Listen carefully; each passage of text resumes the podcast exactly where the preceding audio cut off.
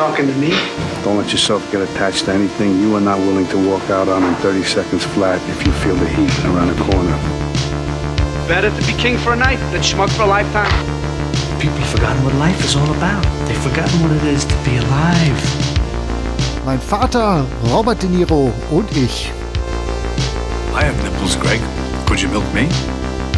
Ein Zwei-Generationen-Podcast über einen der besten Schauspieler seiner Generation. Have to think about one shot. One shot is what it's all about. Here has to be taken with one shot.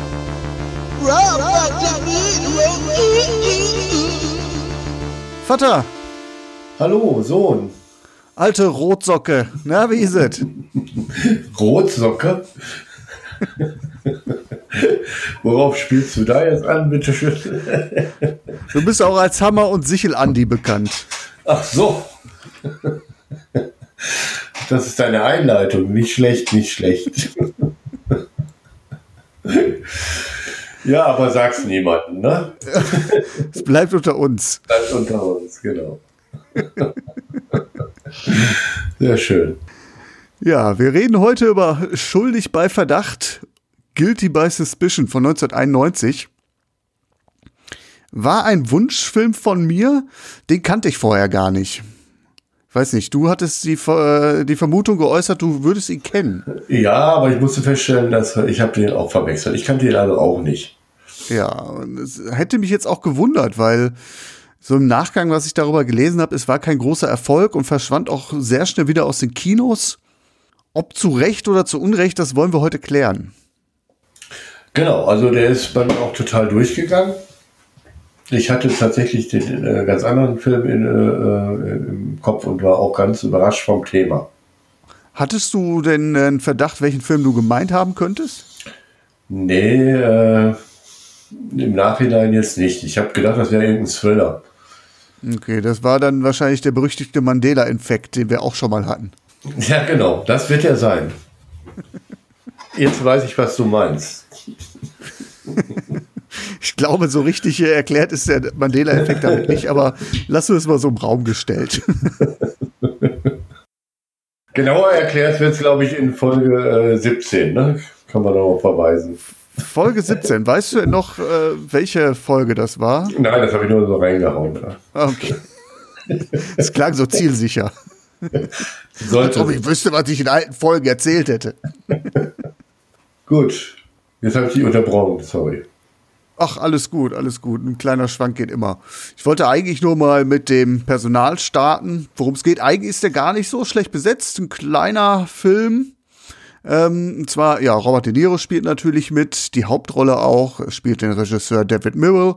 Äh, Annette Benning spielt mit, die man beispielsweise aus American Beauty kennt. George Wendt, Patricia Wettig, äh, bekannt aus City Slickers 1 und 2. Sam Wanamaker spielt mit. Hab ich zuletzt gesehen als bösen Medienmogul David Warfield in Superman 4 und äh, nicht uninteressant, der Herr wurde selbst in der McCarthy-Ära, die eine wichtige Rolle spielt in diesem Film, verfolgt. Martin Scorsese spielt in einer kleinen Nebenrolle mit. Chris Cooper, ganz bekanntes Gesicht in vielen Nebenrollen. Unter anderem haben wir den schon in This Boys Live gesehen. Tom Sizemore. Also der Film ist nicht schlecht besetzt, ist aber ähm, ja von der Dimension her relativ klein angelegt.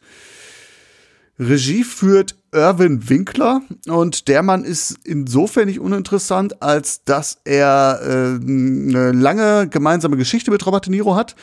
War lange als Produzent unterwegs, ist er heute noch. Äh, unter anderem hat er 1977 den Oscar für Rocky gewonnen, hat fürs Fernsehen auch gearbeitet, da unter anderem für die Serie MacGyver.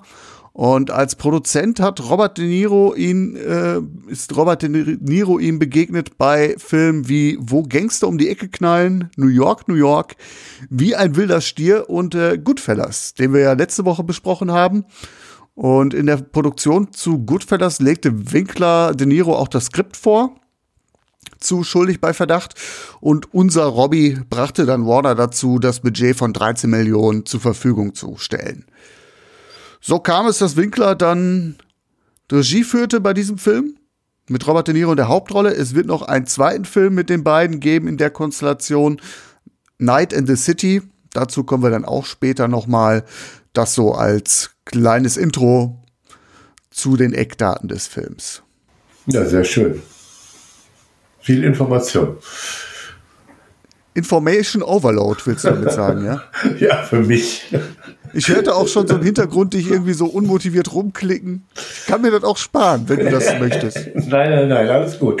Das sollte eigentlich als Lob rüberkommen. Applaus per Mausklick, oder was?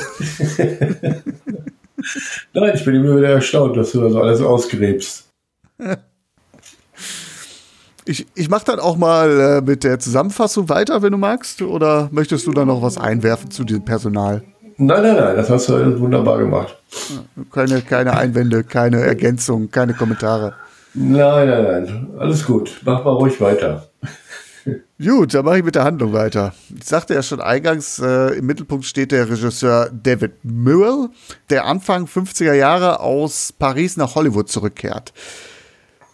Er wird zu Hause mit einer riesigen Überraschungsparty empfangen. Alle sind gekommen, die ganze Hütte ist voll. Er muss aber schnell feststellen, dass seine engsten Freunde wenig ausgelassen sind. Das hat natürlich seine Gründe, denn es stellt sich heraus, oder wir kriegen schon im Vorfeld mit, sein Bekanntenkreis wird zunehmend vom Komitee für unamerikanische Umtriebe ins Visier genommen. Das heißt, wir befinden uns inmitten der McCarthy-Ära, in der USA grassiert ein Antikommunismus, der ja allmählich äh, krankhafte Züge annimmt. Man versucht der roten Gefahr mit Hexenjagden und Denunziantentum beizukommen. Und dabei steht auch lange Zeit Hollywood im Fokus, weil das Kino den Ruf genießt, einen gewissen Einfluss, einen großen Einfluss auf die Gesellschaft auszuüben. Das spürt jetzt auch David Murrell, der selbst vor dem Komitee treten soll, um seine Freunde und Bekannte zu belasten. Doch Murrell ähm, weigert sich. Das hat Folgen. Die Obrigkeiten, die machen ihm fortan das Leben schwer, er findet keinen Job mehr, seine Freunde wenden sich nach und nach ab und auch das FBI beschattet ihn auf Schritt und Tritt. Ja, und äh, das führt halt einfach dazu, dass er irgendwann vor dem Konflikt steht. Knickt er ein, sagt er von diesem Komitee aus oder steht er weiterhin sein Mann? Das ist eine fiktionalisierte Geschichte in einem realen historischen Setting. Die Kommunistenverfolgung oder die, die Hetzjagd, die gab es wirklich. Auch in Hollywood natürlich. Es gab ja eine schwarze Liste mit Filmschaffenden, die sich weigerten, vor dem Komitee auszusagen und dann auch quasi mit Berufsverboten belegt wurden. Ähm, bekannt oder am bekanntesten ist sicherlich Dalton Trambo, der unter anderem das Drehbuch zu Ein Herz und eine Krone geschrieben hat.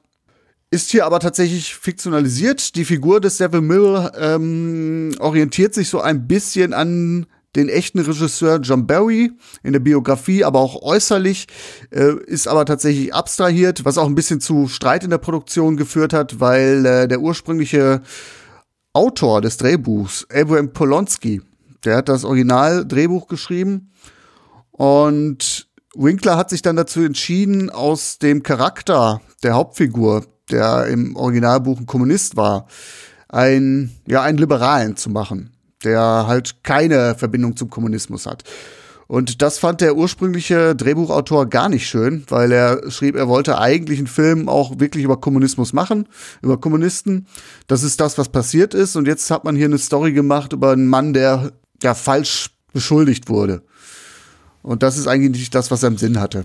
Da okay. ging dann so weit, dass er sich dann tatsächlich auch aus den Credits streichen lassen hat und somit auch auf Tantiem verzichtet hat. So weit ging das dann. Okay, dann haben sie aber den, den, den ursprünglichen Ziel des Films ja komplett auf den Kopf gestellt, oder? Das ist, glaube ich, äh, das Grundproblem, dass man eine ganz andere Botschaft reingebracht hat. Also wir können ja gleich mal ein bisschen drüber reden, wie es denn jetzt mit dieser Info im Hinterkopf wirkt auf uns aber es nimmt dem Film tatsächlich so ein bisschen, ja, ich weiß nicht, ob es die Brisanz nimmt oder zusätzliche Brisanz birgt, dass wir da jetzt jemanden haben, der falsch beschuldigt ist, ne? Weil es geht ja auch wirklich darum, dass, äh, dass wirklich eine wahre Hysterie zu der Zeit herrschte und wirklich jeder jeden verdächtigen konnte. Ne? Das muss nur einmal irgendwie, das kommt ja auch in dem Film heraus, mal zufällig auf einer Demo anwesend gewesen sein wo Kommunisten zufällig auch im Plenum saßen und schon war es so verdächtig. Hm. Okay, äh, ich habe jetzt schon gedacht, das wäre schon so gedacht, weil das halt tatsächlich äh, damals auch so war, dass das ja eben äh, damals in der McCarthy-Ära, damals als das dann, also tatsächlich dann auch in Hollywood um sich griff, dass dann ja wirklich auch so unter dem, äh, ja, unter dem Stichwort Hexenjagd lief, dass es dann immer mehr so wie so eine Hexenjagd rüberkam. Und so war es ja auch in dem ganzen Film dann auch. Ne? Ähm, also ich habe jetzt das schon gedacht, das wäre bewusst auch so da gewählt mit den Charakteren. Das ist ja tatsächlich so, dass man ja schon allein mit der Weigerung auszusagen automatisch sich einen Schuldspruch eingehandelt hat. Ne? Weil wenn du nichts aussagen willst, dann musst du mit den Kommunisten unter einer Decke stecken. So ist ja die Argumentation. Und das ist, glaube ich, auch das, was dann Irwin Winkler wahrscheinlich auch zeigen wollte. Von daher weiß ich nicht, ob das äh, vielleicht nicht der schlechteste Kniff war. Aber natürlich, wenn du da eine fiktive Geschichte rausmachst, mh, mm, gerätst du halt nicht in die Gefahr, dich zu verstricken in wahre Geschichtsbegebenheiten. Ne? Du kannst dir eine gewisse Freiheit erlauben. Ich finde, das ist immer ein zweischneidiges Schwert. Ja, gut, das ist. Äh, äh, hätte jetzt aber auch eine fiktive Person sein können. Ich denke mal, man versucht schon das so ein bisschen äh, darzustellen, wie es dann vielleicht auch gewesen ist. Auch wenn man sich jetzt dann nicht an eine reale Person klammert. Ich glaube nicht, dass das, dass die Dinge da komplett aus der Luft gegriffen sind. Nee, absolut nicht. Die Figur des äh, David Murrell basiert auf dem äh, Leben so ein bisschen, das ist so eine Inspiration gewesen, eines Regisseurs namens John Barry, der dann tatsächlich auch sich geweigert hatte und äh, im Zuge dessen dann auch in Hollywood erstmal nicht weiter drehen durfte, dann nach Europa gegangen ist, später sogar ein bisschen nochmal zurückgekommen ist, nochmal ein, zwei Filme in Hollywood gedreht hat, der auch, wenn du dir Bilder anguckst, auch äußerlich Spuren hinterlässt in der filmischen Figur. Mhm. Also das ist nicht alles irgendwie aus den Fingern gesogen und auch, soweit ich gelesen habe, viele Nebenfiguren, die lassen sich in äh, realen Persönlichkeiten wiederfinden. Also ist so ein, ja, wie sagt man so schön, so, eine, so, so ein Komposit. Mhm. Bevor wir über den Film sprechen, dachte ich, vielleicht können wir tatsächlich auch noch mal über die Zeit sprechen. Du warst jetzt in den 50er Jahren noch nicht geboren, bist aber äh, in den 70er Jahren aufgewachsen und in den 80er Jahren noch ein junger Mann. Wie hast du denn den Kalten Krieg wahrgenommen? Gut, den Kalten Krieg hat man schon wahrgenommen durch ständige äh, Drohungen, Aufrüstungen, atomare Waffen hochfahren, viele Demos gegen, gegen äh, Atomwaffen und solche Dinge. Da hat man es schon wahrgenommen, dass dann auch dann teilweise Waffentransporte blockiert wurden. Äh, und solche Dinge hat man schon wahrgenommen als, kalten, als Kalten Krieg halt. Ne? Äh, also jetzt in meiner Jugend so. Also ja. War das denn so ein Thema? Äh, Kommunisten, Kommunisten im Umfeld haben, äh, Bekannte, die links sind. Ich meine, wir haben ja auch eine gewisse äh, Bindung mit dieser Geschichte, da unsere, äh, meine Großeltern, deine Eltern ja auch ursprünglich aus äh, Rumänien und Ungarn ja aus genau diesen Gründen nach Deutschland gekommen sind, weil sie vor dem Kommunismus geflohen sind. Ja, das schon, aber jetzt hier so vor Ort hat man das dann halt nicht, äh, also das sind Dinge, die ich so wahrgenommen habe im Kalten Krieg halt. Ne? Also jetzt in meiner ja. Jugend, da war die 70er, 80er Jahre, da waren solche Themen dann ähm, die Hauptthemen halt, ne? atomare Aufrüstung und solche, äh, solche Dinge. Das war das, was ich jetzt als Jugendlicher so wahrgenommen habe. Mhm. Ja, und natürlich, gut, ich das kenne dann die Geschichten dann von meinem Vater halt, der dann auch geflohen war aus Ungarn und sowas, ne? Ungarn-Revolution. Aber das war jetzt ja auch alles Geschichte, das ist ja nicht, was ich real miterlebt habe. Ja, okay. Aber war, war das denn zu Hause ein Thema großartig? Es war insofern ein Thema, dass mein Vater äh, niemals in sein Heimatland zurück wollte, immer Angst hatte, dass er da noch äh, äh, verfolgt werden könnte. Auch äh, später, als, das, als die Grenzen dann aufgegangen sind, äh, hat er dem nie getraut.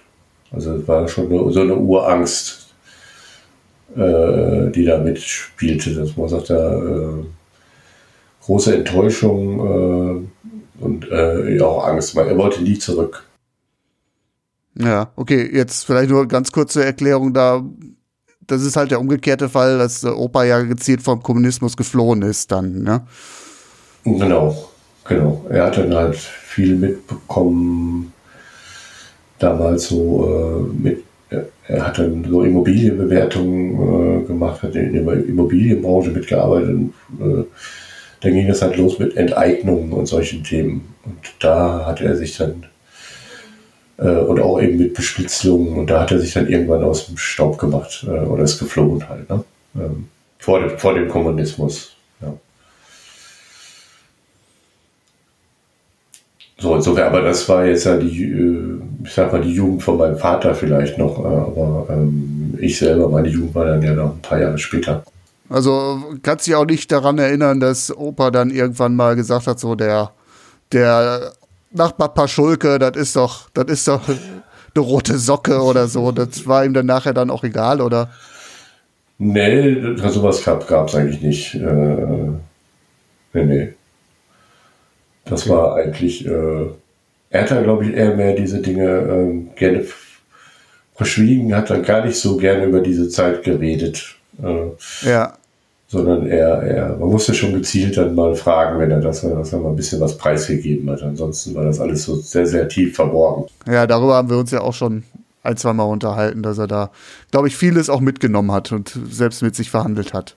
Ja, ja, genau, das, das war so. Aber es war also das war auf jeden Fall so, er wollte nie, nie wieder zurück äh, und hatte da auch Angst. Äh, dann hat er die ganze Familie da noch äh, gehabt in Ungarn, auch meine Mutter dann in Rumänien und äh, bin als Kind einmal in Rumänien gewesen, tatsächlich mit meiner Mutter, aber mein Vater wollte damals nicht mit und äh, wollte nie zurück, obwohl da die ganzen Verwandten halt waren. Ne? Also, weil er Angst hatte, dass er dann da bleiben muss. er hatte immer noch Angst, da gibt es eine Liste. Äh, er ist halt als äh, Regimegegner irgendwo registriert und äh, wenn er einreist, werden sie ihn sofort cashen. Ja, wenn ich das richtig im Kopf habe, ist der Bruder von ihm ja auch ähm, nach seiner Flucht auch gefangen genommen worden oder so, ne? Habe ich das so richtig im Kopf? Ja, ja. Also das war schon begründet. Ja, oder weiß man halt nicht. Aber, ne? aber, ja aber, so viele Jahre später, selbst als es dann irgendwie der Osten wieder aufgemacht hat, dann, ne? selbst da war das äh, äh alles kein Thema. Na. Gut, er war dann auch schon älter und, und äh, sicher nicht mehr ganz so gut zurecht. aber er wollte, hat nie gesagt, oh jetzt, oh jetzt kann ich meine Familie wiedersehen oder so. Ja, okay. Da, da war auch äh, sehr konsequent. Ja, ja, da war er konsequent hat er wirklich gebrochen mit dem Thema. Ja. ja, werden wir vielleicht mal sehen, was passiert, wenn die Tormas tatsächlich mal nach Ungarn kommen, weil das ist ja eine Geschichte, die neben unseren vielen Podcasts, das wollen wir ja nochmal angehen, Reise in die Vergangenheit, in die Ortschaften, wo es die Tormas in Ungarn am Balaton noch äh, leben, da mal auf Spurensuche gehen. Ja du, ich habe da ja schon mal recherchiert, da gibt es am Balaton doch einige Hotel Tormas. Oh, okay. Ja. Also. Das heißt, äh, dann äh, Unterbringung ist gesichert, hast du schon klar gemacht, ja? Ja, ich weiß nicht, ob wir mit dem verwandt sind, aber es könnte natürlich sein. Liegt ja nah. Meine Eltern hatten ja viele Geschwister. Dass das irgendwie zumindest äh, in der, äh, welche aus der Folgegeneration sind. Aber wäre wahrscheinlich äh, spannend, wenn wir da unter Trauma dann im Hotel Trauma einchecken. Oder wir werden direkt festgenommen. Oder wir werden direkt festgenommen. Das Dürfen Opas Zeche noch zahlen. ja, ja. Ja, wobei ich, ich sträub mich da so halt so ein bisschen bei Ungarn im Moment wegen Orban und so. Ich äh, ja, genau. Ist jetzt, jetzt gerade auch nicht so, dass man sagt. Die beste Zeit, ne? Ist ein sehr, sehr unsympathisches Land für mich, so in der politischen Außendarstellung zumindest. Also das Land an sich, ich würde da wahnsinnig gerne hin und ich kenne auch den einen oder anderen Ungarn, die andere Ungarin, die mir auch schon vorgeschwärmt hat, ich müsse das doch mal irgendwann auch wirklich nachholen, äh, da in das Land meine Vorfahren zu reisen. Aber es ist so ein bisschen wie mit der Türkei. Ähm, das sind so Länder, da muss ich jetzt im Moment nicht hin. Nee, denke, kann man noch ein bisschen warten. Ja. Haben wir so lange äh, vor uns hergeschoben, dann kannst du den hältst den Orban auch noch aus. Ja, so machen wir es. Vorher nehmen wir noch ein, zwei Podcasts auf. So machen wir das. Genau. Ja, kommen wir, kommen wir doch zurück zum Programm. Nein, äh, so ein bisschen abschweifen fand ich, fand ich halt irgendwie wahnsinnig spannend. Ja, aber in der Tat äh, hat mich das jetzt nicht so sehr geprägt. Klar, immer wieder was mitbekommen, aber Es war nicht so ein tägliches Thema oder so. Na, okay. Na ja, gut, ich glaube, also hat es jetzt auch keine Angst, dass der Krieg hochkocht oder so? Es gab schon ab und zu die eine oder andere Situation. Äh Weil ich glaube, so Ende der 70er, Anfang der 80er ist es ja noch mal ein bisschen schärfer geworden, der Ton, ne? Mit Reagan und so. Ja, ja, da gab es halt immer wieder so Dinge, aber man, also ich persönlich hatte jetzt nie wirklich Angst, dass da wirklich äh, losbricht. Klar hat man immer so vor Augen gehabt, okay, dieses äh, Aufrüsten, wenn einer mal aus, austickt, äh, dann kann das ganz schlimm eskalieren. Also diese Angst war schon. Aber es hat jetzt nicht das tägliche Leben jetzt äh, irgendwie beeinflusst. Ja, also ist, glaube ich, nicht die Qualität von der Kuba-Krise gewesen. Nee, nee, nee, sicher nicht. Sicher nicht. Da gab es sicherlich das ein oder andere Mal wo ich mir mehr Gedanken gemacht hatte, äh, also eher mal Gedanken gehabt hatte, dass es eskalieren könnte. Nach dem Kalten Krieg meinst du? Ja, so mit Dingens hatte ich schon ein bisschen äh, äh, Irak-Krieg äh, erste. Äh, ganz, ganz kurz, was machst du da? Ich äh, knibbel am Tisch rum. Nicht, nicht knibbeln, das ist nicht. ich bin erwischt worden. Verdammt, ein auf den Finger. ja, ja, also da, äh, da hatte ich eher mal so gedacht, dass es jetzt eskalieren könnte. Ja, oder auch äh, 9-11 oder so. Das waren eher so Momente, wo ich gedacht habe, jetzt könnte es auch mal. Jetzt, eng, jetzt ja. auch mal oder mit einem, mit einem Trump im, im Weißen Haus. Ja, genau, solche Dinge. Ich äh, habe immer so eher, eher so vor, also ja, also die letzte Zeit war eher für mich so, da waren doch eher ein paar komische Köpfe an, den, äh, an der Macht. Ja. Da hat immer so Eindruck doch gehabt, das wäre doch alles ein bisschen kontrollierbar gewesen äh, damals. Also keine reale tägliche Angst, die dann da war. Vielleicht, weil auch die Fronten so klar erschienen. Ne? Es gab zwei Blöcke und heutzutage gibt es so viele Strömungen, so viele Interessen, so viele Stimmen, die mitreden, die das einfach echt schwer machen, sowas zu überschauen. Ne? Vielleicht ist das, auch wenn es doof ist und auch nicht schön und äh, alles, was da passiert ist, natürlich zu verurteilen, aber vielleicht macht eine Blockbildung äh, war vielleicht doch noch einfacher. Nicht, dass man von der schönen guten alten Zeit reden sollte, aber da war die Welt vielleicht noch einfacher. Ja, die war einfacher. Das glaube ich schon, ja. Gut, aber mag auch immer nur äh, sein, äh, früher war alles äh, besser und einfacher. Genau, das, das, was man nicht hat, ist eh immer besser. Ja. Jetzt sind wir aber ganz, wir bisschen, ganz weit ausgeschweift, ne? oder? Ja, also auch du, das, das kann auch mal passieren. Das bot sich jetzt irgendwie, fand ich irgendwie, fand sich bei dem Thema auch so ein bisschen an. Ja.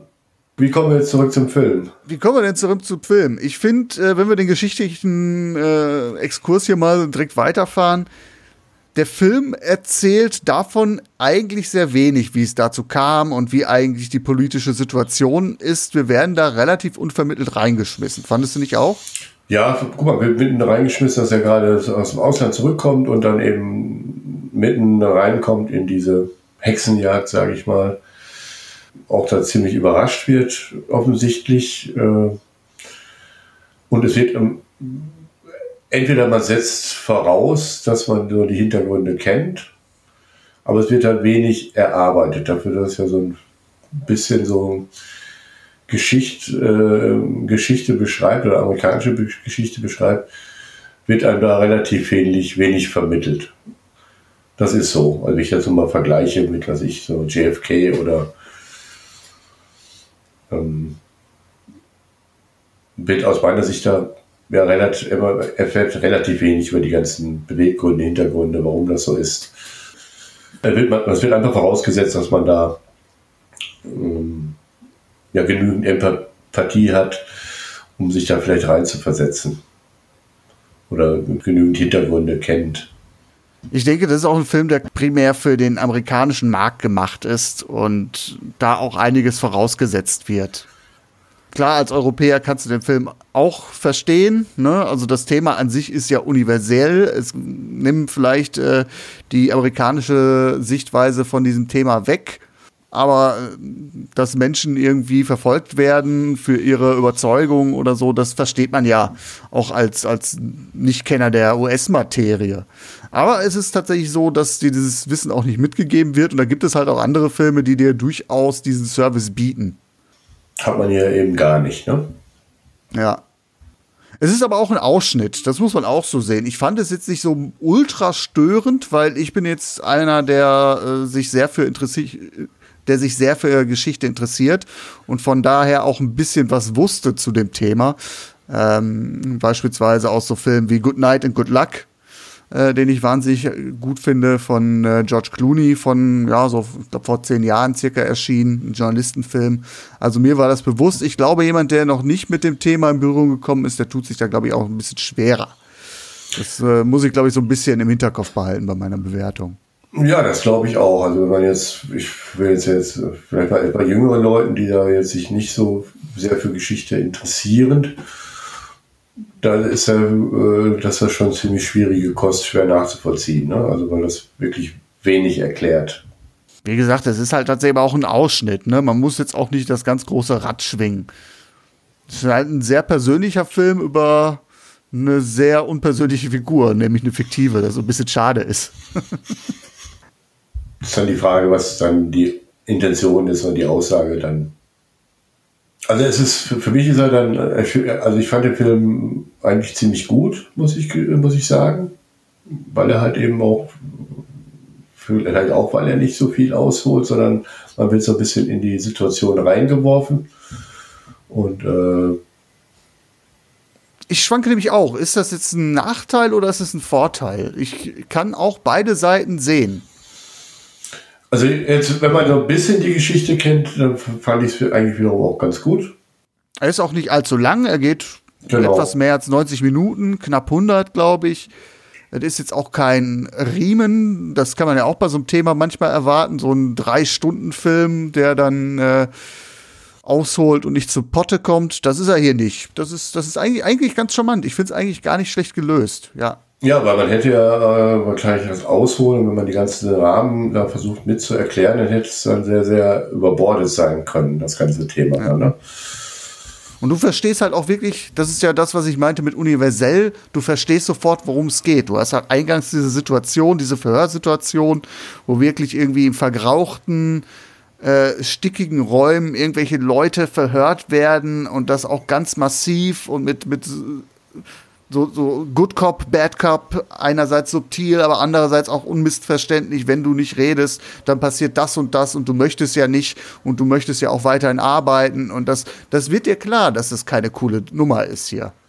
Ja, ja. Er wird dann ja auch direkt am Anfang, was, er, am Anfang ist er vielleicht noch ein bisschen ungläubig über die ganze Situation, die er vorfindet, wird dann aber sehr schnell dann auch äh, hineingezogen und äh, ich glaube, am Anfang nimmt er es auch noch gar nicht so ernst und merkt aber sehr schnell, dass das doch sehr, sehr, sehr, sehr ernst wird, die ganze Sache. Ne? Ja, anhand seines Umfeldes. Ne? Ich glaube, die ja. erste Szene ist tatsächlich der Freund, der in die Mangel genommen wird, äh, das befreundete Pärchen, was sich dann darüber dann auch zerstreitet und auch sein bester Freund gerät ja ins Fadenkreuz und äh, ja, man sieht so, wie so seine Ankerpunkte im Umfeld äh, wegbröckeln und irgendwann er an die Reihe kommt. Und das ist schon alles sehr, sehr nachvollziehbar und auch, ja, nicht packend, aber intensiv.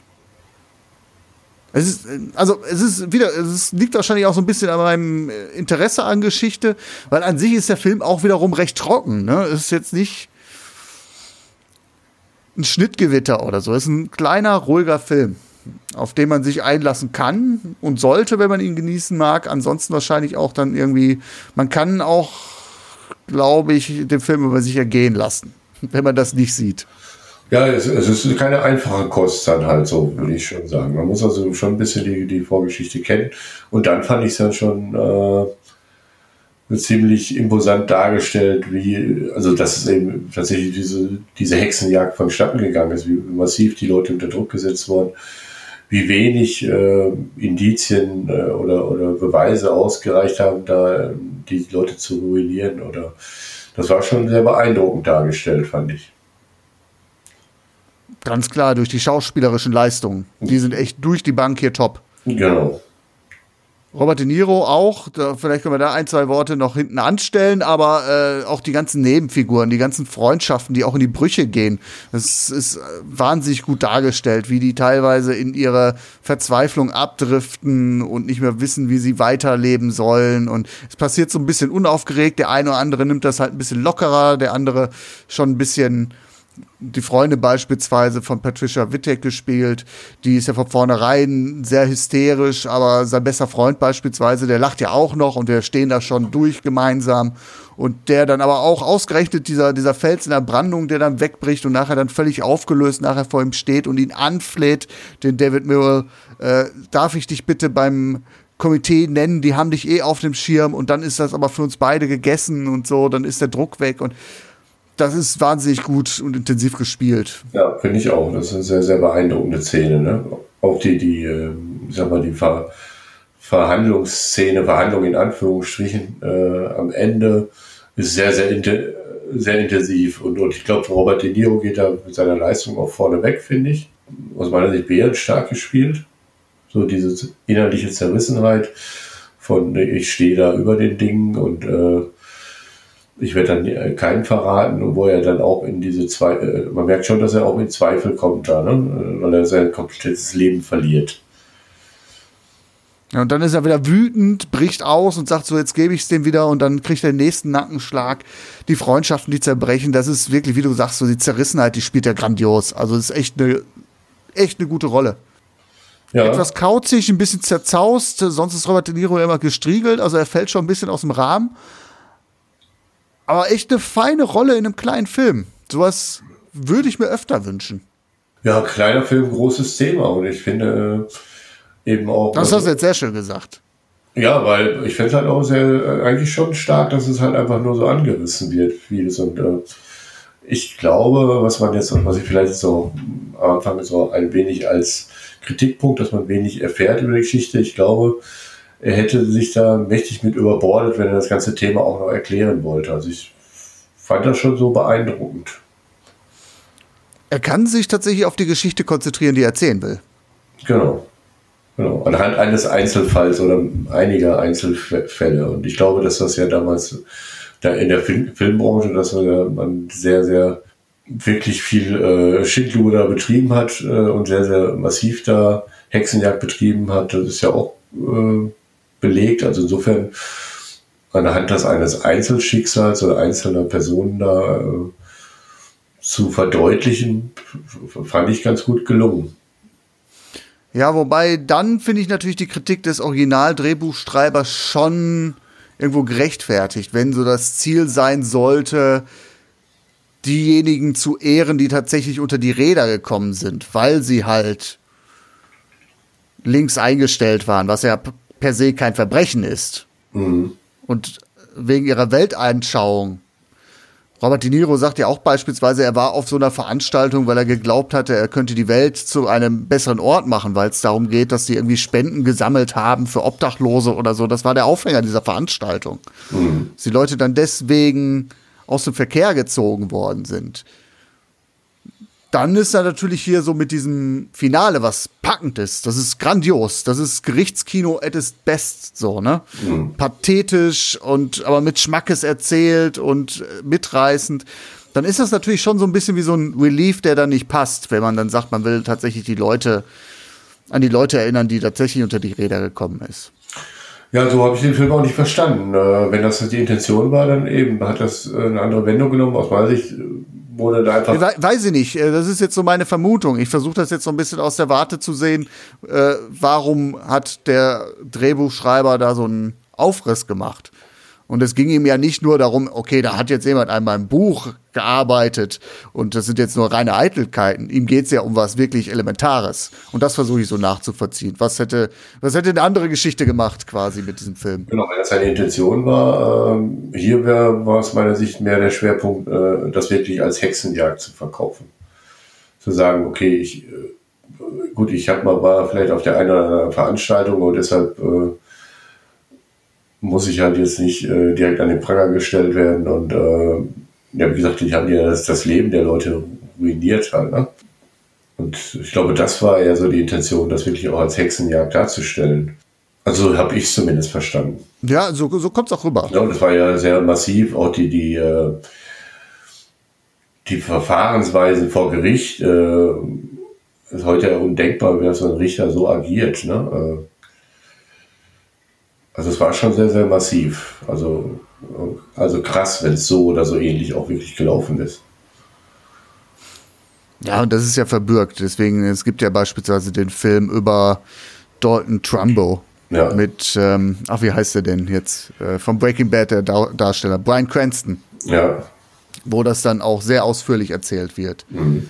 Was das tatsächlich für Folgen hatte. Und äh, Dalton Trumbo ist natürlich so ein, so ein sehr prominentes Beispiel, der dann beispielsweise ähm, aus Drehbüchern rausgeschrieben wurde oder seine Credits rausgenommen worden äh, aus den Credits rausgenommen wurde, weil er tatsächlich auch ein Kommunist war oder Sympathien für den Kommunismus hatte und dann beispielsweise auch dann Oscar für Drehbücher, die er geschrieben hat, nicht bekommen hat, erst posthum und so. Das, diese Geschichten gibt es nämlich auch. Mhm. Vielleicht ist es da ein Anliegen gewesen des äh, Originaldrehbuchschreibers, so eine Geschichte zu erzählen. Aber ja, ich glaube, es ging dann hier ähm, tatsächlich auch so um den die allgemeine Angst. Da gebe ich dir recht. Das hätte halt wirklich jeden treffen können. Ich glaube, das ist so die, die Botschaft, die dieser Film trägt. Genau, oder auch eben, eben die Situation, dass man ja wenig auf Beweise, auch diese Art des Gerichtsverfahrens, ich weiß nicht, so am Ende, wo, wo er verhört wurde, das war ja wie mehr so in der Kneipe, alle hinten saßen wieder Leute, die dann auch diskutiert haben, Leute gingen kreuz und quer. Äh, das war schon irgendwie ein sehr skurriles Szenario, wenn das, äh, habe ich jetzt so also nicht mir vorgestellt oder vor Augen äh, gehalten, wenn das so wirklich so gelaufen ist. Ja, vor allem, weil das ja auch keine, keine Indizien mehr sind, die da gebracht werden. Man merkt, die haben keine Argumente, sie haben einfach nur ihren Standpunkt, sie haben ihre, ja, ihre Einlassung, wo sie versuchen, ihn halt zu kriegen. Er ist damals mal irgendwann auf dieser Veranstaltung gewesen und deswegen soll er doch jetzt mal gestehen. Und das ist ja wahnsinnig schwach. Und eigentlich versuchen die ja nur mit, mit Drohgebärden und Lautstärke und dem öffentlichen Druck da jemanden auseinanderzunehmen. Und das ist schon echt eine krasse Nummer. Ja, keine. Dass Robert De Niro denn da sitzt und dann natürlich so, ach, dem auch noch Paroli bietet, so, Sir, Sie können mir nicht was entlocken, was ich nicht getan habe und was ich nicht bin.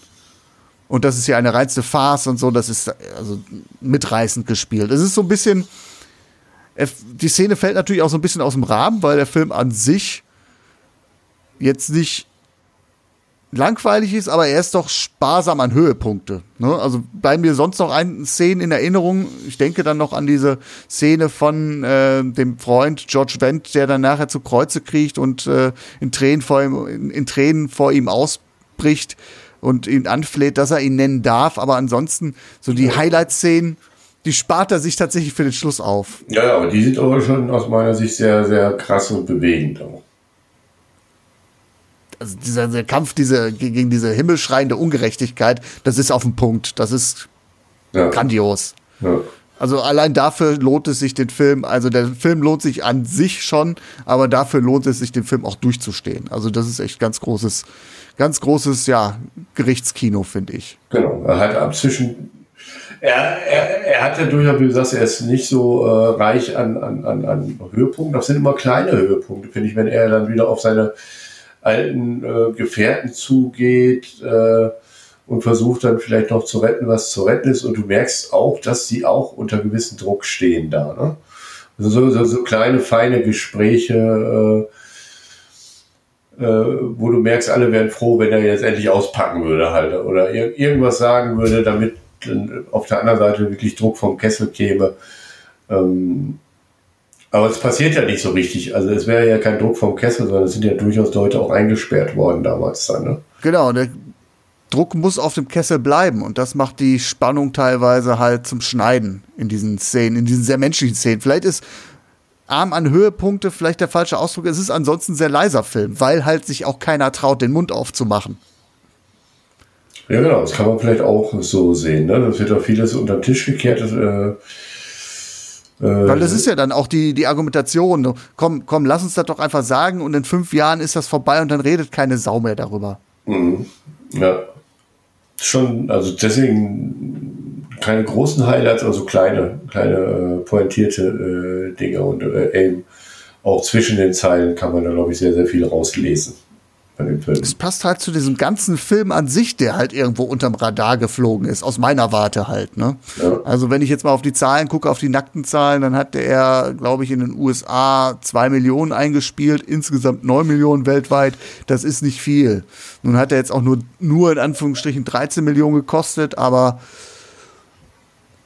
man kann schon fast sagen, daran erinnert sich heute keine Sau mehr. Ja gut, ist jetzt vielleicht auch kein rühmliches äh, Kapitel der Geschichte. Äh. Ja, aber gerade daran die Erinnerung wachzuhalten, das ist ja schon ein ehres Ziel. Ja, das schon, aber vielleicht auch nicht ganz so populäres Thema. Keine Ahnung, es ist natürlich sehr politisch, das Ganze, dass das vielleicht nicht das ganz große Kino-Klientel äh, da anspricht. Vielleicht auch einfach die Zeit, in der es erschienen ist, 90er Jahre. Da ist dann auch eine Zeit unter Bill Clinton, wo es den Amerikanern dann einigermaßen gut geht, wo man dann halt auch nicht, also das ist nicht vergleichbar mit einer Ära Bush oder jetzt mit einem, mit einem Trump, wo halt auch das Politkino so anzieht, ne? wo man sagt, so man muss jetzt quasi auf die Verfehlung der Präsidenten mit einer Parabel hinweisen. Beispielsweise George Clooney's äh, Good Night and Good Luck ist halt als Reaktion auf die verschärften Terrorgesetze in den USA erschienen nach 9-11. Also, und das ist auch als Parabel zu sehen. Und diese, diese Fläche gibt es hier dann halt nicht. Das ist vielleicht auch so ein bisschen. Aber von der, von der Zeit her ist auch gerade da jetzt gerade Thema Osten auseinandergebrochen, der Ostblock. Ne? Also von der Zeit. Genau, es ist eine Phase der Entspannung so ein bisschen. Ja. Vielleicht macht es aber da gerade noch die Zeit ja nochmal wieder interessant, den, den dann zu bringen, wenn man sieht, weil das macht das Ganze ja noch absurder. Weil sich dann der ganze Ost-West-Konflikt quasi in Luft aufgelöst hat, als wäre nichts gewesen. Also wenn man jetzt mal das so salopp ausspricht. Wenn man die Zeit jetzt mal so sieht, das ist ja quasi unmittelbar danach. Ne? Ja. Vielleicht wollte dann auch keiner mehr was hören davon, nach dem Motto, so jetzt ist es auch endlich gut und äh, Ende mit Schrecken und lass uns zu was anderem übergehen. Kann ja auch sein. Vielleicht ein bisschen viel reininterpretiert, aber aus dem, wenn man das aus dem Gesichtspunkt sieht, äh, macht das Ganze ja die ganze Situation noch absurder dann, ne? Ja, ja, genau. Ja. Gut. Hätte aus meiner Sicht mehr Aufmerksamkeit verdient. Ja, haben wir uns ja, glaube ich. Äh, kleine, kleine Überraschung bin auch äh, angenehm überrascht und ich war auch, äh, naja, ich war ja jetzt auch keine unstressige Woche gehabt und habe das auch äh, so ein bisschen aufgeschoben und habe gesagt, naja, komm, den Film muss ich jetzt noch gucken. So ein bisschen unter der äh, Prämisse. Ist, äh, und äh, ja, war sehr, sehr angenehm, sehr, äh, sehr angenehm überrascht, muss ich sagen. Und war, äh, habe den auch sehr hellwach gesehen dann, den Film. Oh, das ist ja auch mal was ganz ein ganz neues Gefühl.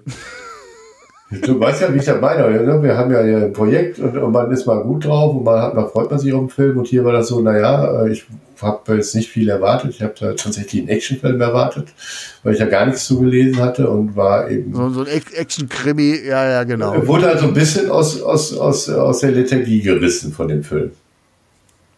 Das ist aber gut, siehst du? Wenn der Film jetzt noch in der zweiten Karrierehälfte von Robert De Niro erschienen wäre, was meinst du, was wir hier abgefeiert hätten?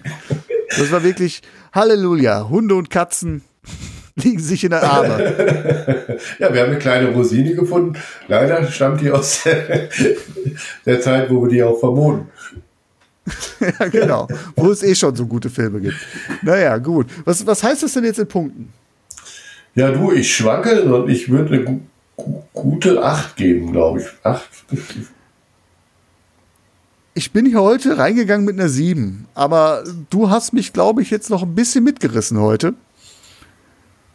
Ja, wir haben uns beide ich, vielleicht mitgerissen sogar heute. Das, das kann sein. Ne? Das, äh, irgendwie hatte ich auch den Eindruck, so erst äh, gehen wir so ein bisschen, ja, relativierend rein, aber haben Seite, nicht haben Seite. Und dann wurde das jetzt zu einer kleinen Eloge, einer kleinen Fein.